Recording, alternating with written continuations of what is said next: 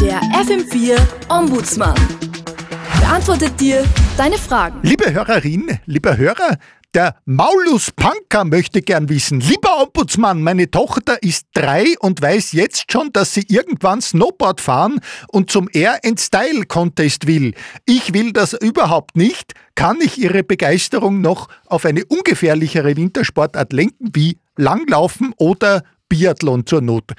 Lieber äh, Maulus Panker, jeder ambitionierte Langlaufleihe, äh, den es äh, beim ersten Schritt auf den Brettern schon gehörig zurückgeworfen hat aufs eigene Steißbein, weiß, äh, dass der vermeintlich harmlose Schwung des Langlaufens schon beim ersten Hallo ein enormes Gefahrenpotenzial, also äh, ja, der Weg äh, bis zur Eleganz ist da oft mit Bitterkeit und Blutergüssen nur so gepflastert. Trotz allem könnte Biathlon auch bei einer jüngeren Zielgruppe mit einer magischen Dramaturgiepunkten, um ein bestimmtes Ziel zu erreichen, wird eine beschwerliche Reise angetreten.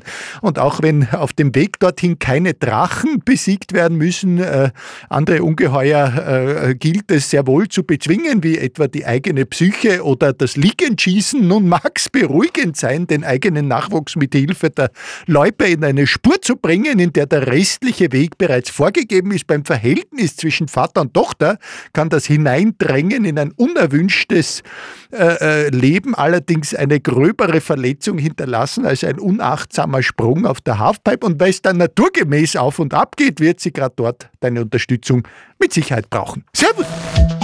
Der FM4 Ombudsmann. Und alles ist wieder gut.